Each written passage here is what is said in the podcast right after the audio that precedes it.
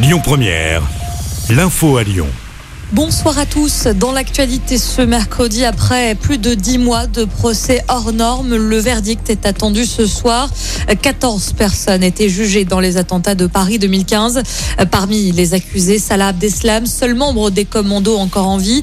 La perpétuité incompressible a été requise contre lui.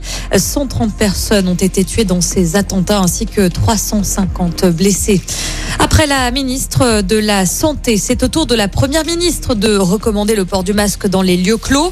Elisabeth Borne l'a annoncé au préfet et au directeur des agences régionales de santé avec qui elle se réunissait hier. On recense près de 150 000 cas Covid sur les dernières 24 heures en France, soit une hausse de 54% par rapport à la semaine dernière. Une manifestation se prépare pour défendre le droit à l'avortement. Elle aura lieu ce samedi à Lyon à l'appel du planning familial du Rhône soutenu par le collectif Droits des femmes 69. Un rassemblement qui fait suite à la décision de la Cour suprême américaine. Chaque État peut désormais décider d'interdire ou non l'avortement sur son territoire.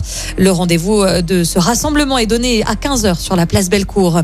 Des ralentissements sont attendus sur les routes de France dès ce vendredi avec les premiers départs en vacances. Le trafic est classé orange sur l'ensemble de la France. C'est rouge en Ile-de-France pour les départs selon Bison Futé. La circulation s'annonce chargée sur l'A7 en vallée du Rhône à partir de 10h ce vendredi jusqu'en début de soirée en direction de la Méditerranée. Et puis on termine avec du tennis. La lyonnaise Caroline Garcia affronte la jeune star britannique Emma Raducanu au deuxième tour de Wimbledon. Elle devra sortir le grand jeu face à la tête de série numéro 10. Écoutez votre radio Lyon Première en direct sur l'application Lyon Première, lyonpremière.fr et bien sûr à Lyon sur 90.2 FM et en DAB+.